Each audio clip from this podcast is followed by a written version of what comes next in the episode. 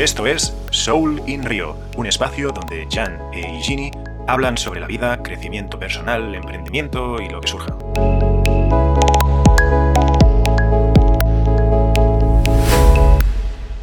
Jancito, ¿cómo estás? Ya estamos en Mi el aire. Gini. Muy bien, muy bien. En las correteaderas de Navidad, eh, todos estamos acá como locos. Ya me contabas que, que para ti es mucho más fácil el tema de compras online, ¿no? Acá Bueno, yo todavía, no sé, pues yo tengo 40 años y es como que prefiero ir todavía a tiendas físicas, te soy sincero. ¿ah? sí, bueno, lo bueno, bueno, ya sabes que he estado en- con COVID, ¿vale? He estado con COVID. ¿Qué me Eh, todavía sigo, sí, todavía sigo recuperándome. Pero sí, yo ya, de hecho, una de las cosas que más eché de menos cuando estaba en Perú era la compra online, ¿no? Sobre todo Amazon. Yo estaba abonadísimo a Amazon porque te lo traen al día siguiente o, dos días como máximo, ¿no? Y la mayoría de cosas las puedes encontrar en Amazon, que prácticamente todo. Y si no, también hay otras páginas que te, son de chollos, ¿no? Hay una página que se llama El Chollómetro, que básicamente es que toda la comunidad está compartiendo, o sea, en lugar de las publicaciones que hace la gente, los usuarios, son de chollos que se pueden comprar por internet. Y, y hay ofertas buenísimas y también te la traen en, en pocos días en casa, lo tienes. Pero sí, hay gente que, a ver, yo porque me, me- ya estoy familiarizado y me, y me gusta, me es más cómodo, ¿no? Comprarlo online.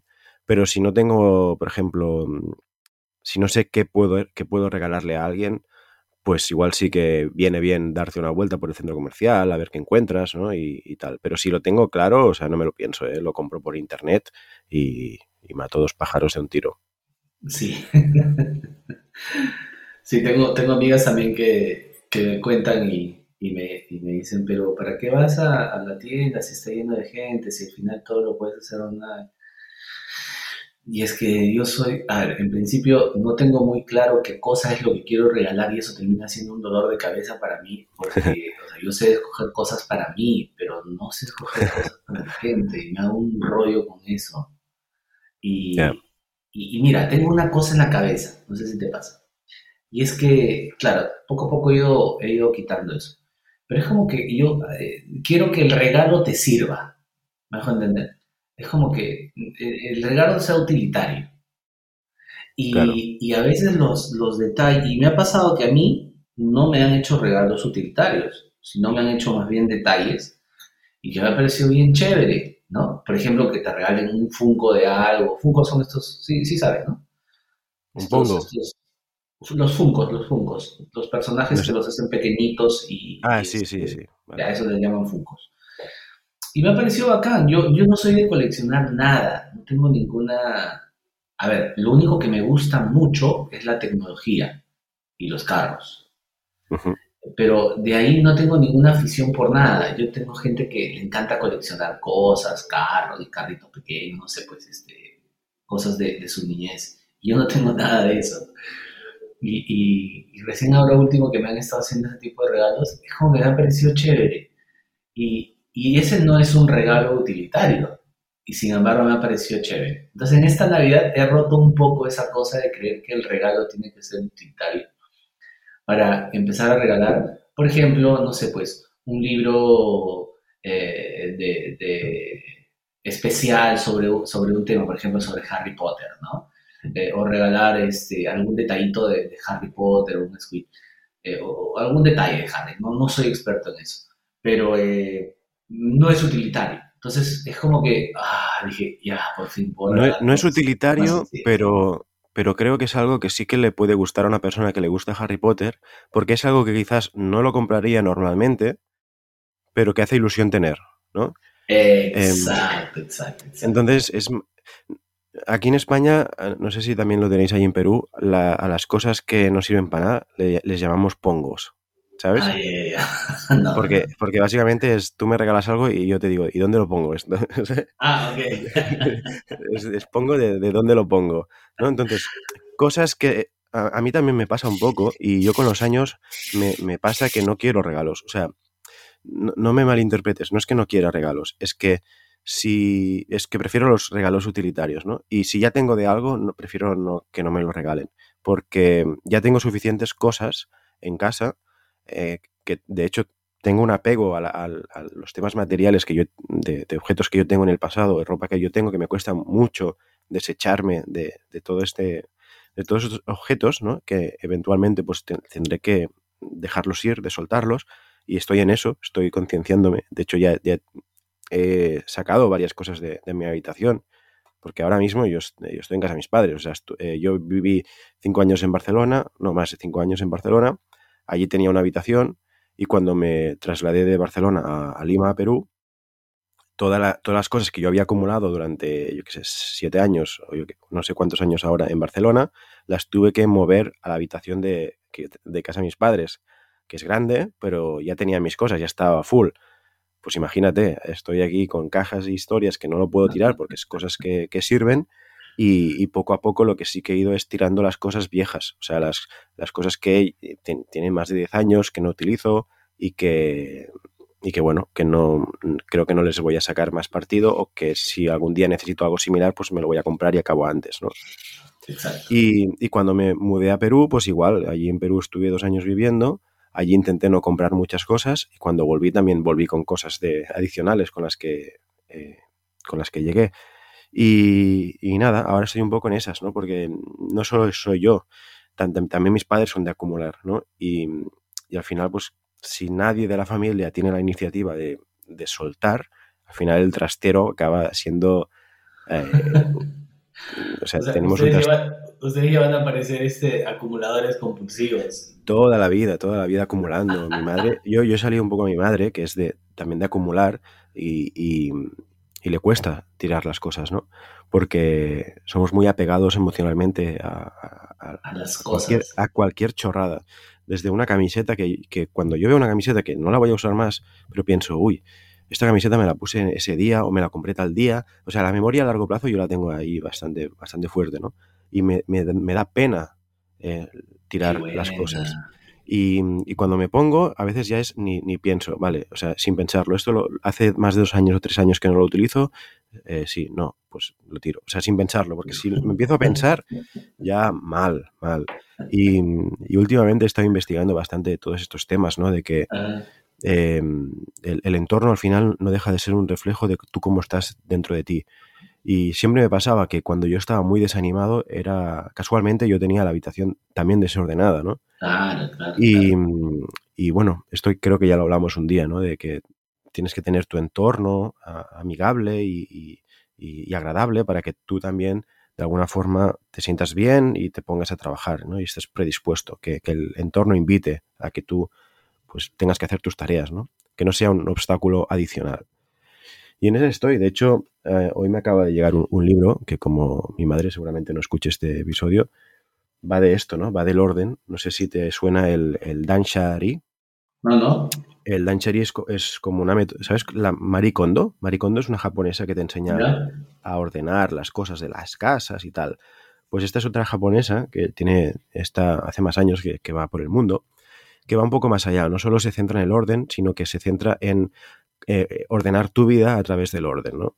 Y este libro se lo, se lo regalaré a mi, a mi madre, me ha llegado hoy, que básicamente es eh, Dan, que significa cerrar el paso a cosas innecesarias que tratan de entrar en nuestra vida.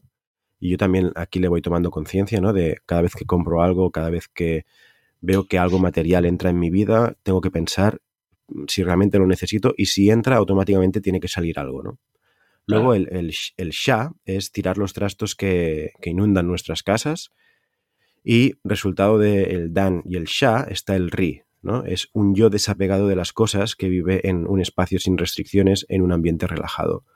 Entonces yo estoy en esas, ¿no? En intentar desprenderme de, las cosas materiales y que no entren nuevas cosas materiales innecesarias en mi vida. Aunque cuesta, ¿eh? Cuesta porque mm, pues también soy bastante comprador, ¿no? Pero Intento tomar conciencia de ello, ¿no? Y, esa es una de las cosas que quiero centrarme cuando, por ejemplo, tenga mi propio hogar o lo que sea.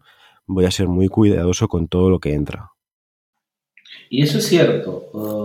Por ejemplo, cada vez que, no sé si te pasa, cuando limpias un espacio, cuando lo limpias realmente, te pasas el trapito mojado, primero el aspirador y todo el tema, y limpias el espacio, no sé si te pasa, pero respiras mucho más ligero y el estado de ánimo también cambia. O sea, ese, ese orden que tú aprecias en el exterior es un orden que también luego lo vas a trasladar al interior. Es muy curioso.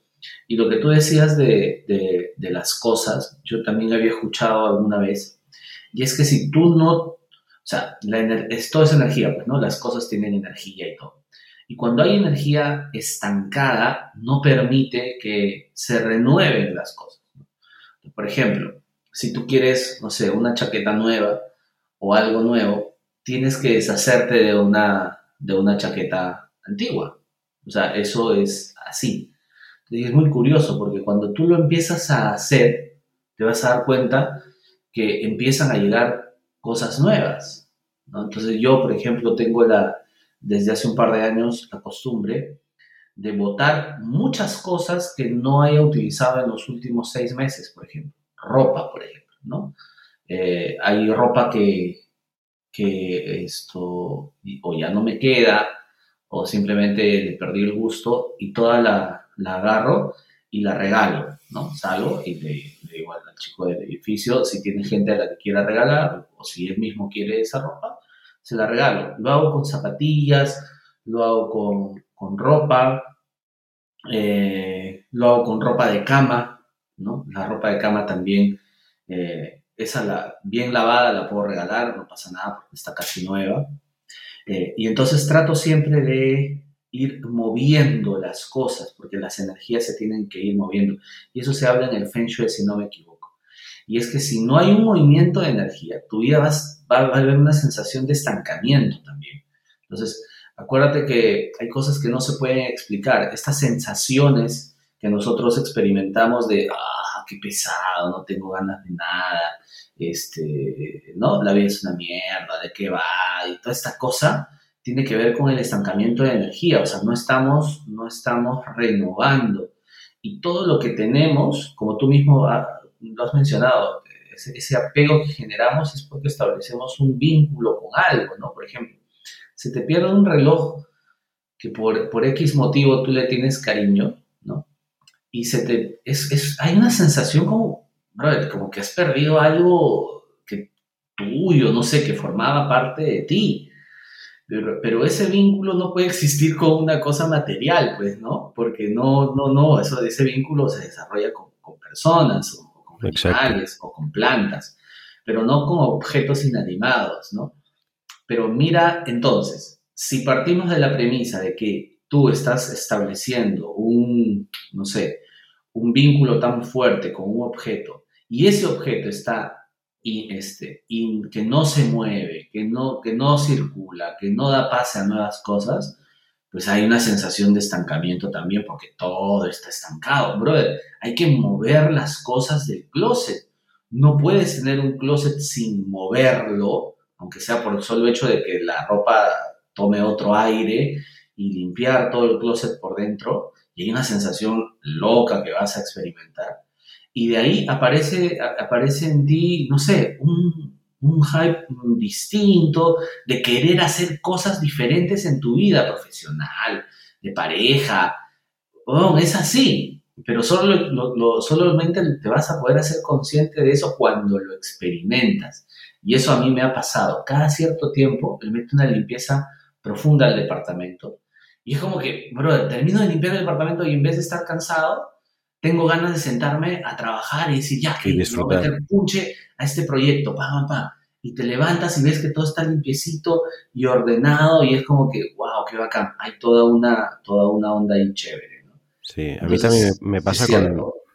Me pasa también con los dispositivos eh, eléctricos, ¿no? Con, por ejemplo, el ordenador o el móvil, ¿no? Cuando lo tengo ordenado, también siento una sensación de, de bastante orden. Y, y, sí, sí, totalmente de acuerdo con lo que dices. Yo, desde que llegué aquí a, la habitación de mis, bueno, donde mi habitación de la adolescencia, cada X tiempo he ido tirando cosas, ¿no? Porque eh, es difícil. Y al final voy poco a poco, ¿no? Poco a poco me voy desprendiendo cosas e intento cada semana eh, ir sacando cosas de la habitación y, darlas o, o, tirarlas a la basura, ¿no? Porque no, no tienen ningún uso. Y quiero invitar y, a mis padres a que hagan lo mismo, ¿no? Porque realmente eh, tenemos muchas cosas, muchas, muchas cosas. Y, creo que también les va a ayudar a ellos ¿no? a estar mejor, más, más contentos. Porque, mm, eh, bueno, no sé si te he contado antes, creo que te lo he dicho, ¿no? Lo de la cinta de correr, que les, les voy a regalar a mis padres una cinta para, para correr. Porque mi madre sí que va a caminar y tal, pero mi padre no hace nada de deporte. Y, y como me lo conozco, en ese sentido también es parecido a mí, creo que pensé que le iba a hacer ilusión ¿no? esta cinta y que se la puede poner mientras ve la tele o yo qué sé, o en, el balcón. En el balcón tenemos espacio de sobra y, allí pues cada día puede hacer un poco de running. Y mi madre me ha dicho, ¿dónde vamos a meter esto? si no cabemos, no sé qué. Y yo un poco, la, la, narrativa, ¿no? la historia que les quería contar era a partir de, dos libros, que uno es el del el Dan Sharry, este que te, que te comentaba antes, y otro es eh, otro que se llama la Biblia de la Ayurveda, ¿no? que también estoy investigando bastante sobre, sobre esta filosofía antigua que, que básicamente se, se, basa en entender eh, las verdades eternas del cuerpo humano, la mente y el espíritu, ¿no? que hace más de 5.000 años que existe, que viene de la India y que muchas de las religiones actuales se basan en, en esas verdades. ¿no? Entonces, quiero de alguna forma pues eh, partir de ahí y decirles, mira, esto es una, al final es una herramienta que, podéis usar cada día para hacer ejercicio, pero que sí que cabe en casa, ¿no? Cabe si sacamos cosas que no son necesarias y que hace años que, acumulamos y que, y que pues vendría bien, pues como tú dices, ¿no? Mover esta energía para sentirnos mejor. Y, y, esa era un poco la narrativa, ¿no? Mi madre ya me ha dicho que ya no lo quería, que no sé qué, no sé cuántos. Mi padre, claro, porque lo que pasa es que ha llegado la caja la han recibido ellos y en la caja está dibujada la, cinta de correr. yo, perfecto, me han jodido el regalo, la sorpresa.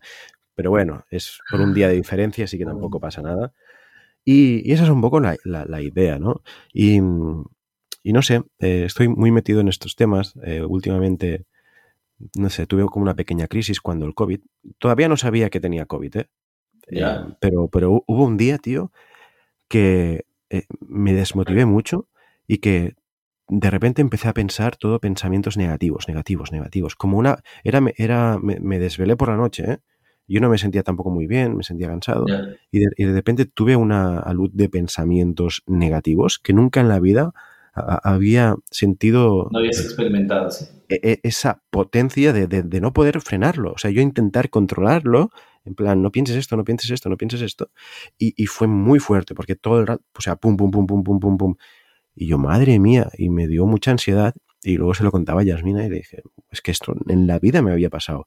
Y al final lo que hice fue dejar ir, es decir, no intentar frenar los pensamientos que me, que me vinieran.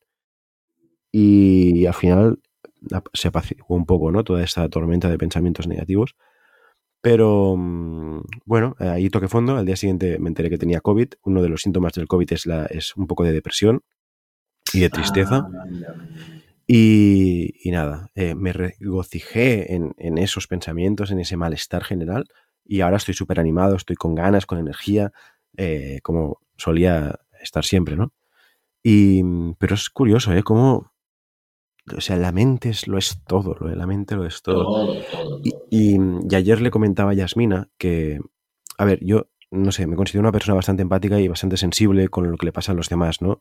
Y alguna vez te lo he comentado aquí en el podcast, de que me cuesta ser, mm, sentirme bien o sentir felicidad cuando veo cómo está el mundo, ¿no? O sea, no me debería de preocupar, ¿no? Pero yo qué sé, veo desde cosas tan insignificantes como el, mamoneo que puede haber dentro de una empresa, ¿no? El, mamoneo es eh, eh, el enchufismo. No sé si se dice así también en Perú. ¿Qué es del enchufismo? Como que dar prioridad a una persona en base a temas no profesionales. Ah, ¿no? Por enchufe, estás enchufado, ¿no? Estás eh, colocado allí a dedo, lo que sea. Pues, ah, acá le decimos a dedo.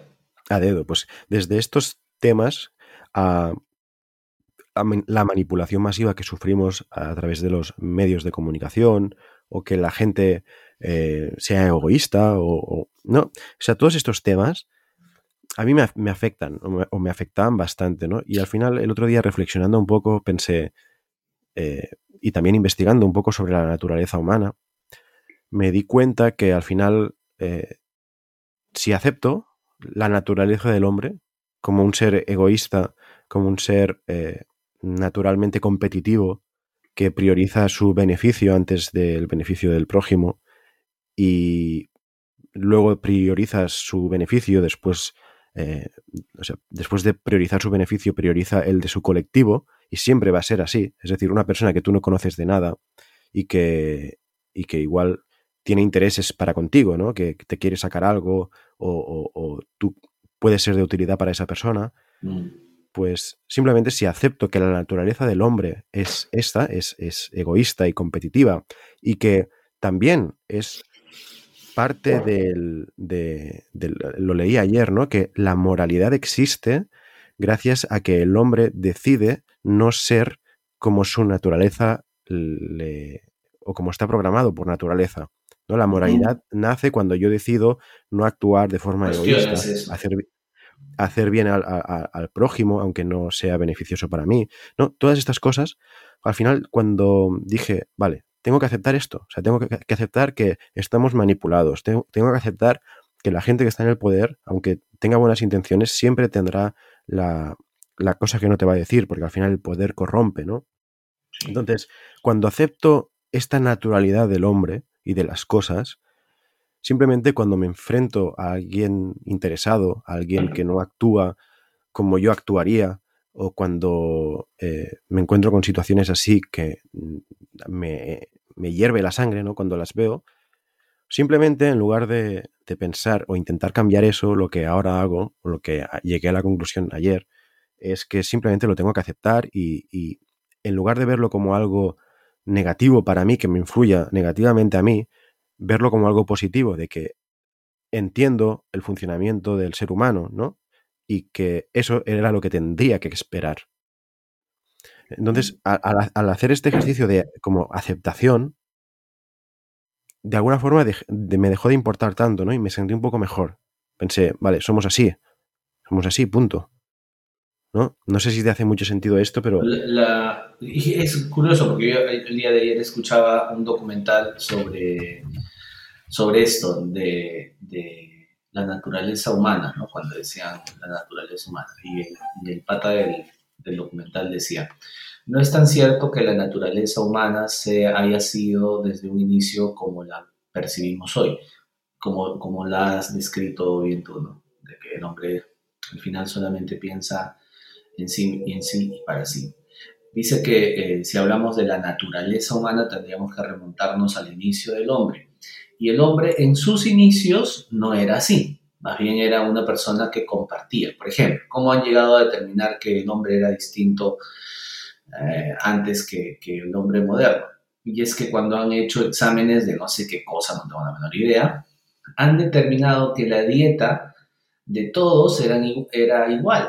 O sea, del que ejercía el poder con el más débil, todos tenían eh, la misma dieta. Eso quiere decir que no se hacía distinción entre los más fuertes y los más débiles, entre los que hacían el trabajo y los que no hacían el trabajo, o entre los que hacían algún tipo de trabajo versus los que hacían otro tipo de trabajo. Entonces, si hablamos de naturaleza humana, ya ahí habría por lo menos que cuestionar que somos, cómo, cómo, cómo nos percibimos ahora como hombres modernos.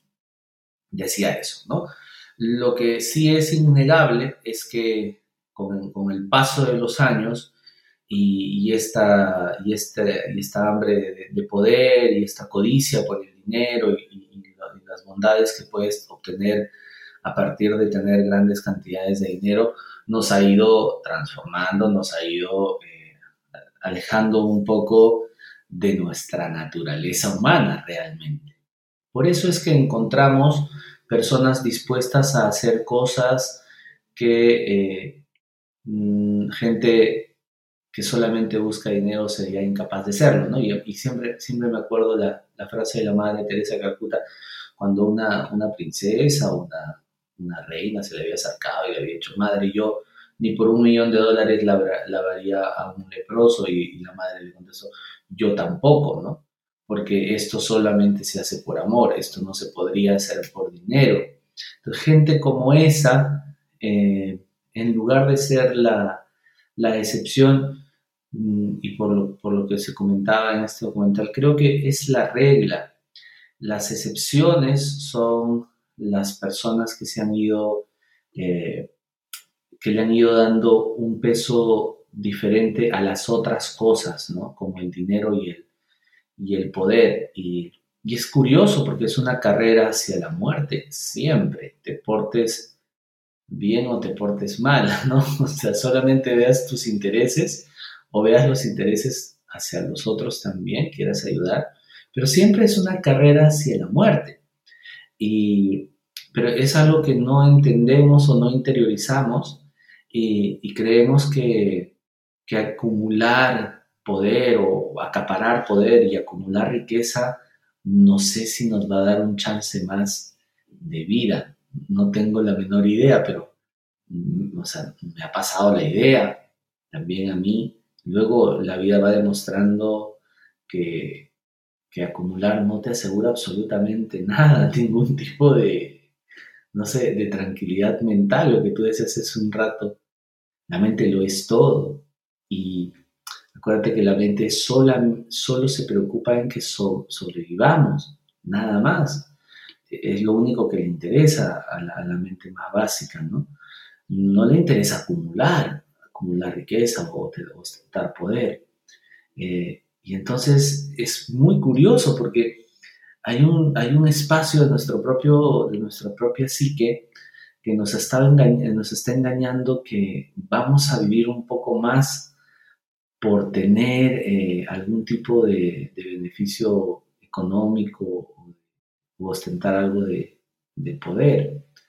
Yo sí creo que el ser humano por naturaleza es, un ser eh, preocupado por, por quienes lo acompañan en, su existencia, si no, no habría este cuestionamiento que tú haces, porque si por naturaleza fuéramos como, como lo has descrito, tú no tendrías la posibilidad de cuestionarte eso que estás observando.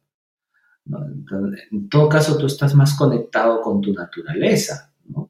o sea, con, tu, con tu naturaleza humana.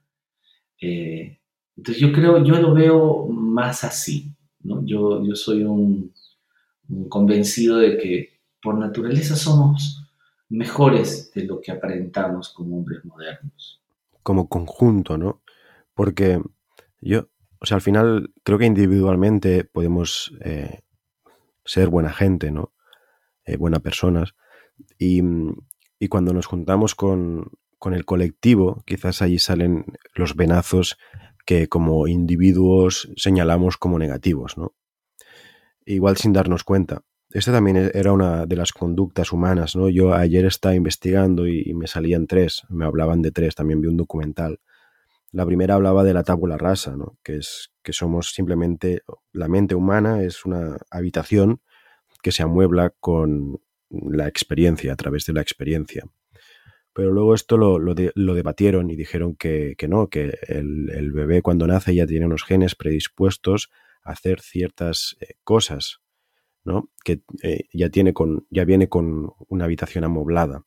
Y hablaban de la teoría del buen salvaje y del mal salvaje. Y aquí es un poco lo que tú dices, ¿no? Que el hombre es bueno por naturaleza y, la sociedad lo corrompe. Cuando los españoles conquistaron los, los pueblos indígenas, se dieron cuenta que ah, e, esos pueblos eran, eran ingenuos, eran buenos, eran amables y los salvajes eran los, los, en teoría, los avanzados, ¿no? los que estaban más desarrollados tecnológicamente, que tenían más armas más fuertes. Y, allí nació la teoría del buen salvaje y del, y del mal salvaje. ¿no? El, el, buen salvaje es ese, ese, ese hombre que igual no está tan desarrollado tecnológicamente, pero que da prioridad a otras cosas, como lo que tú decías, ¿no? De pues, la comida, el, bienestar del colectivo, donde menos es más, versus el, hombre moderno, donde menos es menos y más es más, ¿no? Muy centrado en, el tema material. Y, y, sí, no, yo creo un poco eso, ¿no? Que al final, forzados también por el, las expectativas de nuestra sociedad, nos vemos forzados a, tirar o a, mm, tomar ciertas decisiones que igual todavía no, me, no tienen mucho sentido a día de hoy, porque no sabemos cuál es el sentido de, nuestra vida, ¿no? A lo que tú decías, que es una carrera a la muerte, si es una carrera a la muerte, si todos vamos a llegar al mismo punto, ¿por qué tengo que hacer lo que se supone que tengo que hacer, ¿no? Y, y esa es una, una pregunta que te deja bastante descolocado y que si no lo tienes claro, ¿no? El tema del propósito, o incluso por qué tienes que tener un propósito, un propósito en la vida, ¿no? Son, a mí me raya mucho, mucho, mucho esto, porque cuando me paro a pensar en estas cosas, me freno de golpe todo lo que quiero hacer. Hoyo, decía, el propósito de la vida es, el, es la misma vida, ¿no? O sea, que en la vida no, no existía un propósito como, como tal, sino que el propósito era vivir la vida. Y eso, eso descarga un poco ciertas tensiones y ciertas autopresiones. Como tú dices, eh, nacemos, nacemos sin, un solo, sin un solo mueble o sin una sola idea predeterminada. Eh, y luego eh, los inputs que vamos recibiendo de la sociedad, de todo este lugar donde vivimos, de los miedos heredados de, los padres, de los tíos, de la gente que, que nos rodea, es lo que nos hace cuestionar demasiado algo que es muy sencillo. A ver, primero, no tienes el poder en nada, brother, en nada. A ver, hay una sensación de que decidimos, pero si te pones a ver tu vida y la empiezas a mirar en retrospectiva, tú dices, pero ¿dónde, ¿dónde está mi capacidad de decisión en este evento? No hay tu capacidad de decisión. ¿Ves? En cosas prácticas de repente sí, voy a ir al médico, ok, pero en, cuestiones de vida, de esto que planeamos, esto, esto que dicen, ah, cuéntale a Dios tus planes para que veas cómo, cómo se ríe, es, es completamente cierto. Mira, yo, y ahí te doy pase, eh, cuando entro en una etapa de crisis, y, y, y, el contexto no está como yo quiero, es decir, distorsiona demasiado de mis planes, lo que yo he aprendido a hacer es esperar la sorpresa y esperar la sorpresa no significa no hacer nada. Esperar la sorpresa significa seguir haciendo lo que tu intuición te dice que tienes que hacer sin esperar que eso que haces vaya a tener un resultado específico en tu vida. Me pongo a hacer lo que me toque hacer. Es como caminar, no sé, hacer una caminata hacia un, hacia un lugar determinado. ¿Qué me toca hacer? Caminar y ocuparme de tener lo suficiente para poder caminar cómodo. Zapatillas, no sé, agua, ¿cómo se nota que nunca he caminado en ninguna parte? lo que sea para caminar, para hacer la ruta. Pero yo no puedo estar convencido de qué cosa es lo que me voy a encontrar en el camino y mucho menos qué me voy a encontrar cuando llegue a ese lugar que he apuntado o si tan siquiera voy a llegar al lugar que he apuntado. ¿Ok? me hago cargo, sí, me hago cargo de lo que me toque hacer cargo, de lo que esté en mis manos, comprarme la zapatilla, comprarme la tienda de campaña, llevar agua, llevar comida. De eso me puedo ocupar yo. Eso está al alcance de mi mano. Lo que vaya a suceder en el camino es todo sorpresa. Eso yo no lo puedo planificar. Yo no puedo planificar la tormenta. Yo no puedo planificar la ventisca yo no puedo planificar la bajada repentina de temperatura. Yo no puedo planificar que en la mitad me pierdo porque se me apagó el bendito GPS. Esas cosas yo no las puedo planificar. Pero si yo voy en la vida creyendo que todo lo que yo planifico se va a dar, voy, voy de frustración en frustración. Entonces, ¿qué he aprendido cuando entro en un momento de crisis? De ocuparme de lo que me puedo ocupar. Alimentarme bien, hacer un poco de deporte, seguir trabajando, seguir haciéndole caso a mi intuición de hacia dónde creo que voy a ir. Y luego, la mirada atenta como la de un niño para la sorpresa. Para la sorpresa que puede llegar eh, como la solución al problema inicial o como un viraje hacia otro lado que ni siquiera lo tenía planificado. Y es muy loco cuando empiezas a soltar el objetivo, lo que la vida da es muchísimo más loco de lo que tú pensabas. Y me pasó a mí con mi hija, tú sabes el tema que tengo con mi hija, y lo hemos comentado en algún momento. Bueno, el día de ayer, mi hija dijo, papá, vamos a tu departamento. ¿Te acuerdas que no quería venir? Dijo, papá, vamos a tu departamento. Y yo oh, me quedé helado. Y yo había estado sufriendo con eso de por qué no quieres venir. Y en algún momento me cantaron una historia. Después dije, bueno, será en el momento que tenga que ser. Me lo dijo obviamente un profesional, un psicólogo para niños. Dale tiempo, déjala tranquila. Pero yo no sé de tiempo, pues no tengo paciencia. Cuando ya empecé a tener paciencia, dije, bueno, será lo que tenga que ser. El día de ayer, sin que yo le dijera nada, mi hija me dice, papi, vamos a tu departamento. Y vino al departamento y estuvo feliz. Se mataba de risa, corría de acá para allá, feliz. Y me dijo, papi, ¿tú no vivías en otro lado? Me se había olvidado ya hasta dónde vivía. Tú no vivías en otro lado porque donde tú vivías era el frente de un parque más grande que no sé cuánto. Yo estaba feliz, yo estaba contento. Y mira, ahí no tuve nada más que hacer que soltar el hecho de querer que las cosas sean de la manera que yo quería que sean. Mm.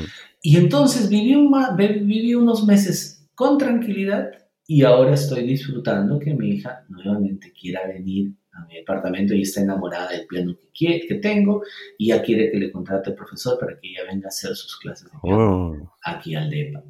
¿Ves? Y eso yo pues ni, ni por acá. Y, el piano que te lo compraste por, porque sí, no, siguiendo por la intención, ¿no? Me gusta. No, yo nunca tuve la intención de mi hija, o sea, me gusta a mí el piano, yo quería aprender a tocar el piano. Entonces, a, eso me refiero cuando digo...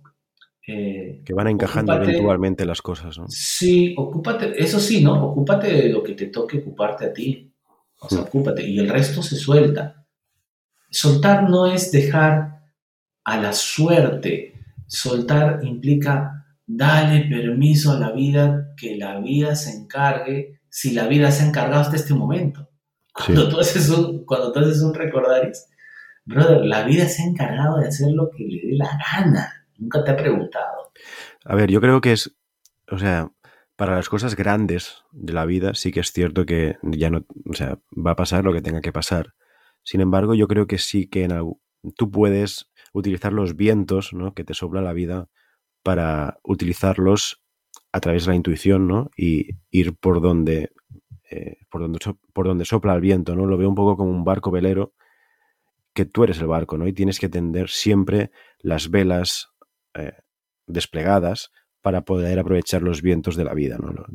Por allá donde te quiera llevar, pues tú poder aprovecharlo creo que sigue, creo un poco en el libre albedrío, ¿no? De que podemos tomar nuestras propias decisiones y al final la vida es la que te dirá si es por ahí o no es por ahí, ¿no? Eh, un poco, pues esto, construir tu barco, poner las velas, tenerlas a punto y, y al final intentar ¿no? que el viento donde sopla, la dirección del viento, también sea la dirección donde tú tienes las velas, porque si no te vas a, meter una hostia importante, ¿no? Que la, que la vida te va a decir que no es por aquí, que es por allí. Y, a mí lo que me pasa es que, mm, no sé, soy una persona bastante eh, racional y necesito tener todas estas cosas claras, ¿no? Por eso estoy investigando tanto estos temas, porque de alguna forma es un modelo mental que yo utilizo o que voy a utilizar para estar tranquilo en momentos de ansiedad, ¿no? Para, o sea, el, conocer esto que estamos hablando es la, la llave que cuando no vengan bien dadas o cuando no estén funcionando las cosas como tú esperarías, el tener este conocimiento te abre la puerta a la tranquilidad.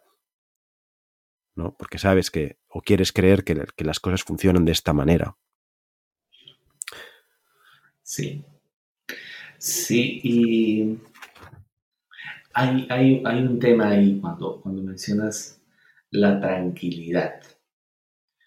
Eh, me suena bien, corrígeme si estoy equivocado, pero es como que necesitamos la tranquilidad en nuestra vida para estar al 100% eh, en nuestra vida. Hmm. ¿Es, así como te entiendo? Es como que la tranquilidad es una especie de meta en nuestra vida. Sí, de hecho, eh, Jorge Bucay tiene una frase sobre la felicidad que creo que, era que él dice que la felicidad es la tranquilidad de saber que estoy donde debo estar. El, tú, el, tú, pensar que mm, indiferentemente de las circunstancias en las que te encuentres, estoy aquí porque debo estar aquí porque algo me va a venir, ¿no? Sea bueno o malo, tengo que pasar por este camino. Y, no, lo que yo me hacía referencia es que cuando, por ejemplo, si yo me siento perdido y no tengo conocimientos acerca de lo que estamos hablando, ¿no? De que, pues estas creencias de que la vida te lleva por donde te tiene que llevar, si tienes un mal momento, te toca vivir ese mal momento, si tienes el buen momento, pues te toca también disfrutar de este buen momento, que un poco creo que es la función de la religión, ¿no? Que es que es una guía al final para vivir la vida en plenitud y que te acompañe en los malos momentos sobre todo. El hecho de poseer este conocimiento te hace a ti pensar y reflexionar en los malos momentos de que es algo pasajero, ¿no? De que no te centres en lo negativo, simplemente aprende lo máximo que puedas de este mal momento. Que al final son cosas que pueden sacarse de la intuición y no, no hace falta aprender, pero que yo, no sé, soy de una forma que necesito aprender la teoría aunque al final sean cosas de cajón, muy sencillas de entender y que uno mismo podría sacar de dentro. Pero me da tranquilidad el, tener estas creencias, ¿no? Aunque yo no sea, em, eh, yo no tenga ningún, no sea practicante de, ninguna religión, sí que me interesan pues todos estos temas espirituales, más sobre todo más recientemente.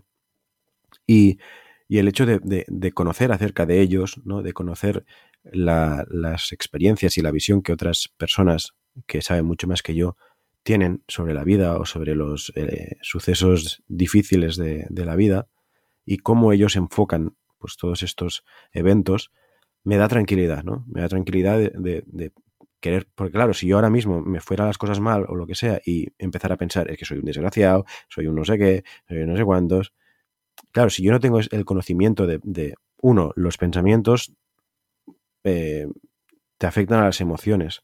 Y al final actuamos por emociones. Con una mala emoción eh, no, no, harás nada, no tendremos ganas de nada, entraremos en depresión. Y esto es un buque infinito que te puede llevar hasta la muerte, hasta el suicidio, suicidio, ¿no? Entonces, el, el, saber que los pensamientos influyen en las emociones, que las emociones influyen en tus actos, que pensar en positivo tiene un efecto brutal o tener pensamientos positivos tiene un efecto brutal a lo que tú puedas eh, eh, sentirte, a, las emociones que tú puedas sentir, que el entorno donde tú vives y las relaciones, que a ver, lo que estoy diciendo ahora puede ser eh, súper básico, ¿no? Pero a mí me ha ayudado mucho el hecho de leer acerca de ello, el entender que tú puedes transmutar tus emociones a través de la música, a través de buenas experiencias, a través de, de, una carta que tú mismo te hayas podido escribir para ti mismo cuando te sientas mal, ¿no? El, el saber de esto me ayuda a que cuando yo estoy de bajón, pues me, pongo la colonia que me gusta, porque el olor me transmite a cuando yo, pues no sé, la colonia que te pones cuando empiezas el día con energía, vas a trabajar, todo funciona y te viene ese olor, ¿no? Ese olor te ayuda a transmutar. O la música que te pones cuando estás vibrante de energía, corriendo, full, mm, a tope de energía, ¿no? Cuando te pones esa, esa, música, cuando estás de bajón, también te ayuda a transmutar esa energía, eh, esa, esos pensamientos negativos o esa energía mala, ¿no?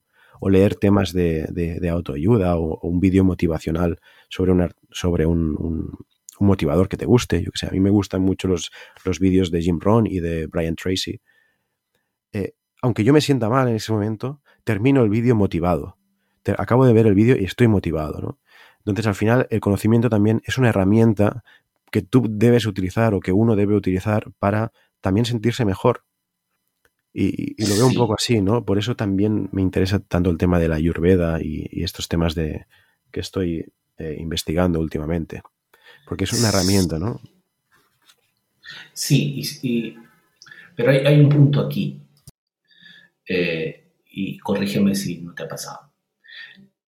Que a pesar de toda la, la a pesar de todo el conocimiento y toda la teoría, en esos momentos difíciles, esa teoría no, necesariamente funciona como quisiéramos que funcione. ¿Te ha pasado, no? Sí, sí, me, ha pasado. Lo que pasa que es como que tienes el, manual Exacto. Pero, pero no lo quieres aplicar, ¿no? Entonces... Pero es que eso es lo que nos particulariza como seres humanos. O sea, nosotros somos, somos seres que no respondemos eh, desde el manual. No somos pues personas con manual, sino todos tenemos un manual. Esto me viene perfecto porque ayer también leía de esto. Ya la había escuchado esta historia, la del elefante y el jinete, ¿no? nuestra vida, eh, al final nosotros somos el jinete. Bueno, somos el elefante y el jinete. El, el jinete es la razón y el elefante es la intuición, ¿no? Es la emoción. Al final, la emoción decide y la razón justifica y no al revés. Es decir, tú actúas según cómo te sientas y, y, lo que vayas a hacer, sea bueno o malo, luego viene la razón y lo justifica. Yo no, no me levanto por la mañana porque estoy cansado, porque no sé qué, y luego la razón vendrá y dirá, claro, es que ayer te fuiste tarde a dormir o igual tampoco tienes muchas cosas que hacer hoy, te, justifica todo lo que tú hagas, sea bueno o malo, ¿no? Y, y hablaba mucho de esto, ¿no? Del tema de que, que, sí, que sí, que tú puedes razonar muchas, mucho las cosas y te puedes inventar excusas para cualquier cosa, pero al final eh, lo que decide es la, la emoción, ¿no? La emoción, ese elefante. El jinete, por, por mucho yeah. raciocinio que tenga, no, lo, no podrá, no, no iremos a, hacia donde el jinete quiera, sino hacia donde el elefante quiera. Exacto. Y ahí pero ese es un espacio que si tú lo ves desde un lado de soltar y que el que sabe se haga cargo, porque el que sabe es el elefante, ¿ves? O sea, contra eso tú no puedes ir. Puedes tener toda la teoría en la cabeza que quieras, toda, pero vas a caer en un momento complicado de todas maneras, ya sea de depresión o de ansiedad.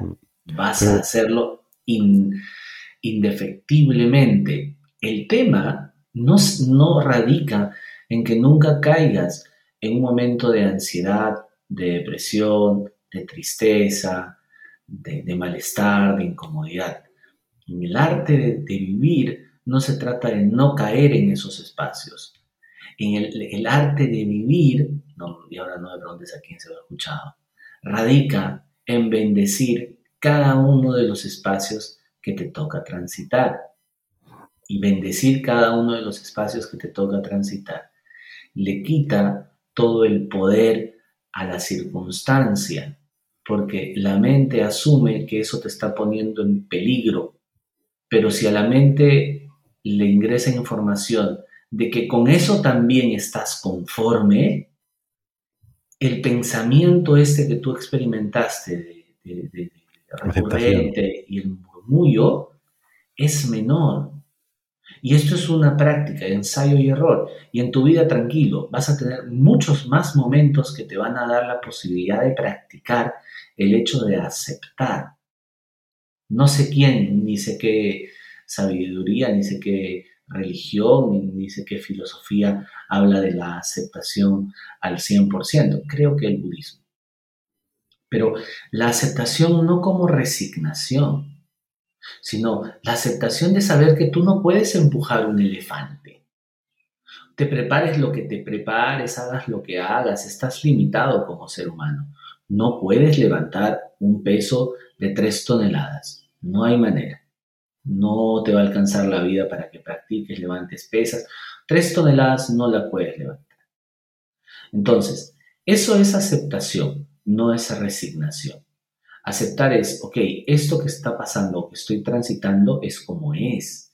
Entonces, el arte de vivir radica para esta persona, no me acuerdo cómo se llama, pues averiguaré, en que no me preparo para que cuando llegue el momento complicado yo tenga las herramientas para salir del momento complicado, sino yo me hago consciente que esa es una posibilidad en mi vida y que me toca transitarla y apreciarla. Y cuando la aprecio, el run run mental es menor, por lo tanto, el tiempo que voy a estar metido en ese tema va a ser menor. Por lo tanto, voy a experimentar nuevamente sensación de tranquilidad, de paz, de lo que quiera, en un menor espacio de tiempo. Pero lo tienes, que, lo tienes eh, o sea, el, el punto es el, el, de la toma de conciencia sobre este punto. Pero si a ti nadie el toma de conciencia, escucha, el toma, la toma de conciencia de que ese, esa circunstancia y esa posibilidad de pensar como piensas es, perdón por la redundancia, es una posibilidad eh, latente en el ser humano, en la vida del ser humano, transversal a la edad, transversal a tu estatus económico, social, si estás soltero, si estás casado, si, tus padres están vivos, si tus padres están muertos, si tienes hermanos, si no tienes hermanos, transversal a todo. Entonces, eh, cuando estamos abiertos a la posibilidad de que esas cosas sucedan, es decir, que hayan momentos donde las circunstancias no se acomodan a nuestras expectativas, y, cómo me siento yo en ese momento es una posibilidad y yo bendigo esa sensación que estoy experimentando porque forma parte de mi presente. Cuando acepto eso como tal, y se va apagando poco a poco el rum mental y salgo de ese trance mucho más rápido.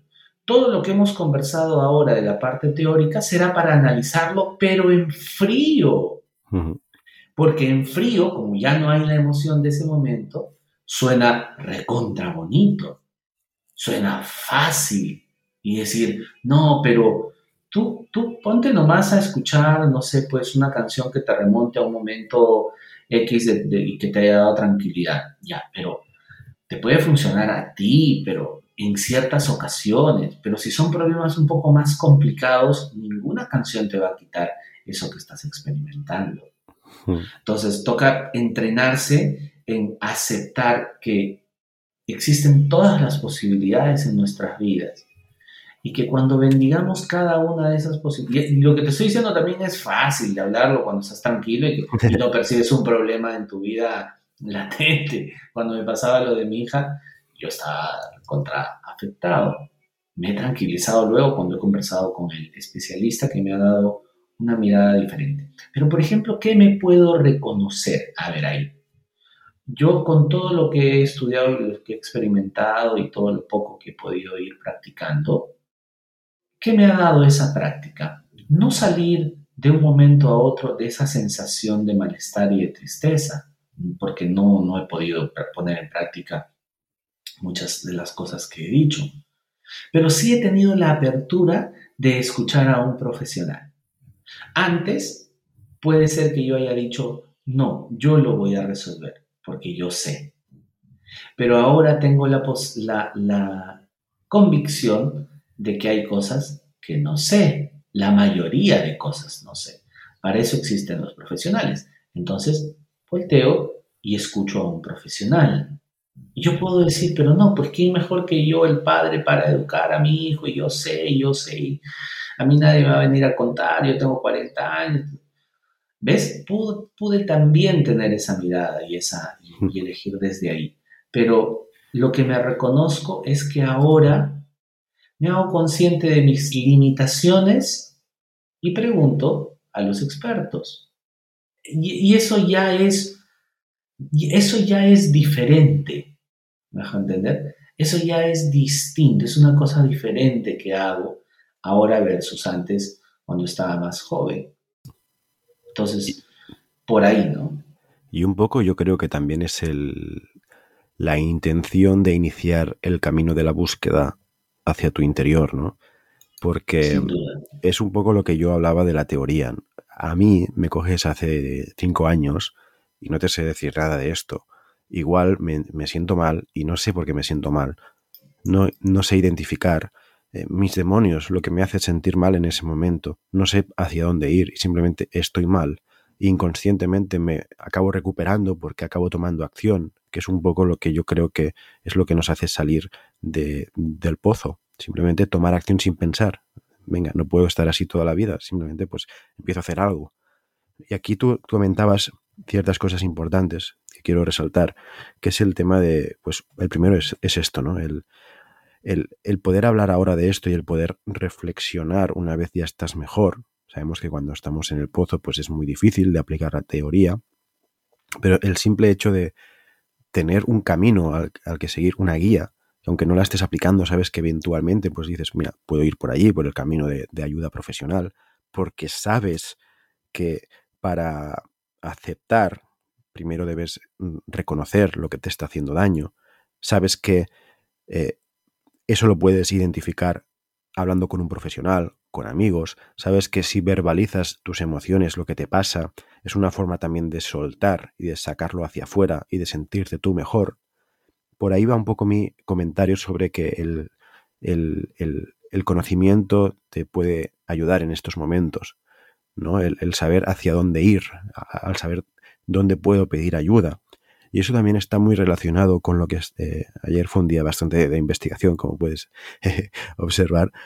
está muy relacionado con el tema de, nuestros demonios. ¿no? De, esto lo, hablaba Freud, el, maestro del psicoanálisis, que, exploró la mente subconsciente eh, de, las personas y que él decía que en, los primeros cinco años de, de, vida se forma la personalidad, ¿no? Y que la vida del adulto es influida por las fuerzas subconscientes del niño, del niño que, nosotros llevamos dentro. Entonces, el hecho de conocer esto también te puede abrir las puertas a que tú, cuando estés bien, digas, vale, ¿cuáles son mis demonios? ¿Qué es aquello que voy arrastrando o, soportando desde que soy niño? ¿No? E, e, el, conocimiento, el investigar, el, iniciar este viaje interno, aunque siempre vamos a llegar a momentos donde estemos mal en el fondo, momentos medio depresivos. Creo que ir acumulando este tipo de conocimientos, al final, no sé, a mí por lo menos me da tranquilidad, ¿no? Me da tranquilidad de decir, estoy más preparado para, para vivir una vida plena, para vivir una vida a gusto, feliz. Mm, no sé si me dejo entender por ahí. Sí, sí, sí y, ayuda muchísimo en el, sentido de hacernos consciente desde dónde provienen ciertas ideas. Cuando uno toma conciencia, si bien es cierto, puede ser que en el momento de la crisis no podamos usar la herramienta, mm, inmediatamente luego de la crisis o cuando vamos saliendo de la crisis, nos hacemos eh, conscientes de dónde proviene y podemos recuperarnos, ser resilientes a una velocidad más, este, más rápida que el que no tiene la conciencia desde dónde provienen cierto tipo de decisiones o cierto tipo de pensamientos. Yo también leí por ahí que somos niños en cuerpos de adultos, pero al final adultos tomando decisiones desde nuestros niños. Y se nota, se nota cuando nos toca hacer berrinches en el trabajo o, hacer berrinches en pareja o reaccionar como se reacciona con la, intolerancia que podemos experimentar en algún momento con ciertas, con ciertas cosas que vemos a nuestro alrededor. Definitivamente si, te si nos podemos analizar, vamos a ver pues que somos niños tomando decisiones desde cuerpos de adultos. somos eso al final. Tomar conciencia de eso nos va a ayudar no necesariamente a tomar mejores decisiones, pero sí, una vez tomada la decisión y viendo lo que sucedió, eh, identificar desde dónde provino la decisión y entender que ya no somos niños en tomando decisiones en cuerpo de adultos, sino que ya somos adultos y que nos toca o que estamos en la capacidad de eh, decidir ya desde un lado mucho más eh, maduro, porque estamos en la capacidad de tomar decisiones desde nuestro adulto, ¿no? Estamos en la capacidad de decir, esto es lo que me pasó de niño, pero no soy más el niño. O sea, me hago responsable ya de mis decisiones ahora. No puedo seguir eh, mirando hacia atrás para decir, esta decisión proviene de ese tiempo porque ese tiempo ya no existe, porque esa interpretación que yo hice de ese evento es eso, es una interpretación, no es algo eh, completamente real, ¿no? ¿no? No forma parte de una realidad absoluta, sino más bien de una interpretación que hice en un contexto determinado. Y entonces mira, mira la cantidad de variables, ¿no? Mi interpretación. Em, la edad que tenía, eh, el contexto en el que estaba y luego mi memoria de ese evento. Entonces, ya es todo un tema y decir, no, es que a consecuencia de eso yo soy así, es un poco escapar a la responsabilidad. Y, creo que debemos practicar mucho en a estas alturas de nuestra vida la responsabilidad, que no tiene nada que ver con la culpa, ¿no? Eh, o, que, o que ya pues olvida tu pasado, ¿no? No, no, no tiene nada que ver con eso. Es, hazte responsable de tu decisión que acabas de tomar hoy. O sea, observa cuál es la consecuencia de tu decisión, pero la decisión del adulto. Y el adulto, eh, del adulto responsable, el que responde frente a una decisión que toma y se hace cargo de todas las consecuencias. Cuando nos hacemos cargo cuando sale bien las cosas y queremos el aplauso, nos gusta. Pero cuando no nos gusta, miramos, solemos mirar hacia atrás para encontrar lo que decías, ¿no? Del elefante, el, que va guiando al elefante el, jinete. O sea, claro, cuando todo va bien, chévere, el jinete es, pero cuando, cuando no va como, como tenía que ver, ir, pues, empezamos a justificar, no, es que yo he vivido en una familia disfuncional y, y, ahí viene ya el espacio de la justificación, que es nuevamente eludir la responsabilidad porque asumimos de que solamente podemos tomar decisiones que terminen, eh, y esto entre comillas, eh, de, una manera correcta, ¿no? Eh, beneficiosa para nuestros intereses. No siempre es así, pues, porque no somos más, o sea, no vas a ganar en todos los juegos de, azar. Y, y, la vida se parece cada vez más a un juego de azar. Puedes estar preparado y todo lo que tú quieras, pero brother. o una pandemia te la lanzan y nadie está preparado para una pandemia. Sí, sí.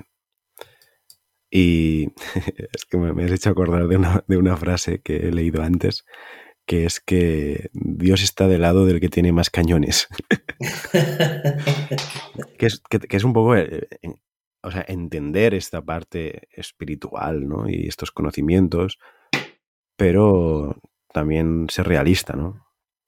es, no sé, es buscar un poco el equilibrio en, todas las cosas y, y a mí una, frase bastante liberadora que, que me ha ayudado varias veces y recientemente también me ha ayudado, es la de que cuando te deja de importar que te juzguen, empiezas a hacer más cosas. Y cuando dejas de juzgarte a ti mismo, te vuelves peligroso. Y este creo que ha sido uno de, los bloqueos que yo he tenido recientemente, ¿no? Que dejaba de hacer las cosas o, paraba en, a, la hora de crear contenido o hacer cursos porque creo que es algo que me gusta, porque ya había otra gente haciendo eso, ¿no? Y al final el, hecho de pensar que tú tienes tu camino, no te compares, eh, haz lo que tú tengas que hacer porque te gusta, no porque los otros lo hacen o, o, dejar de hacer las cosas por lo que los demás dirán. No, simplemente haz la tuya, ¿no? Y eso es un poco lo que me ha ayudado también a desbloquearme un poco y a volver a tener ganas de hacer cosas. Definitivamente, ¿no? eso de, de soltar el juicio. Y creo que lo que nos detiene tiene más que ver con aquello que pensamos de nosotros mismos antes de que aquello que pensamos de los demás. Entonces, al final quienes nos ponemos los frenos terminamos siendo nosotros mismos, pero ahí también hay un espacio para poder aplicar la, conciencia, de empezar a mirar desde dónde provienen esas ideas que nos están deteniendo y, ahí metemos un poco más de, práctica en el que no tengo ni la menor idea de qué va. Entonces, ¿para qué me preocupo? Eh, si yo sé que al final las cosas van a suceder como tengan que suceder, ¿para qué me preocupo mucho en lo que, en el objetivo final? A ver, me puedo estar inventando que tu, que tu idea al hacer tu canal de YouTube sea eh, tener una gran cantidad de seguidores. Vamos a hacer el ejercicio de que yo creo que eso es así. Y que eso te puede estar generando algún tipo de eh, ansiedad y por ende, si no estás consiguiendo lo que tú estás queriendo conseguir, te va a estar trayendo frustración y la frustración va a apagar tu creatividad y cuando se apaga tu creatividad, pues ya viene un desgano y no haces nada. Es lo que te decía cuando empezamos a caminar, a hacer la caminata por la montaña. Eh, ¿Y qué tal si solo haces lo que haces por el mero hecho de caminar la montaña? Hay una idea de que se va a llegar a algún lado pero no me enamoro de la llegada a ese lugar, porque existe una serie de posibilidades que, se pueden dar. Una de ellas es que no llegue a donde yo creía que iba a llegar, otra es que esté bien pesado el camino, otra es que me haya equivocado de traje porque no sé de qué va y en vez de traer cosas de, invierno me traje cosas de calor. Cuando empiezo a hacer... El punto, perdón que te he cortado, el, punto es el movimiento. Sigue, sigue, perdona. Exacto, eso es lo que yo te decía. Entonces, cuando empiezas a moverte, porque es lo que te antoja, porque tú estás caminando porque te antoja caminar. Cuando tú empiezas a moverte porque tú empiezas a crear contenido porque te encanta crear el contenido. Va a pasar una cosa mágica, que cuando empieces a dejar de mirar aquello que tú, que cuando tú empiezas a ser tú, solo tú, es bien loco, y dejes de creer que esto puede gustar, esto no, eh, esto lo tengo así para, para, generar algún tipo de engagement o para que... No, esa es una mirada muy técnica. Es una mirada muy... Esto es como que, a ver, voy a dar este paso a la derecha para no malograrme el tobillo y de ahí tengo que girar porque esa es la manera en la que se camina y ya, no, ahora tengo que parar acá a descansar porque si no la tormenta y bla, bla, bla. Eso es una caminata muy técnica. Si no, ¿cómo explicas que Faraón Love Shady tenga tantos seguidores, brother. ¿Cómo? También. O sea, tú en, tu, santo juicio, por lo menos yo, no haría esa huevada. Si tú me sientas a mí en un brainstorm y dices, oye, ¿de qué vamos a hacer en nuestro canal? Nunca sería esa una idea, bro. Nunca. Pero aquí yo creo que también influye, y por eso también me encanta profundizar en estos temas, como el, de la Ayurveda que, que estaba diciendo antes, y es que tú puedes ser una persona que tiene pocos conocimientos de música, ¿no? Por ejemplo, como, el faraón, que ahora cada vez lo hace mejor, no hay duda. Pero las primeras canciones era un tipo que hace lo que, buena, lo que buenamente puede, ¿no? Y aquí hay un tema, y es que nuestra actitud mental enfrente a, a, una iniciativa y la intención que nosotros le ponemos a algo, eh, yo quiero creer que define un marco de referencia vibracional que hace que las fuerzas creativas del universo graviten en la misma dirección donde tú te estás enfocando. Y esto que, puede parecer magia o lo que sea, creo que es así.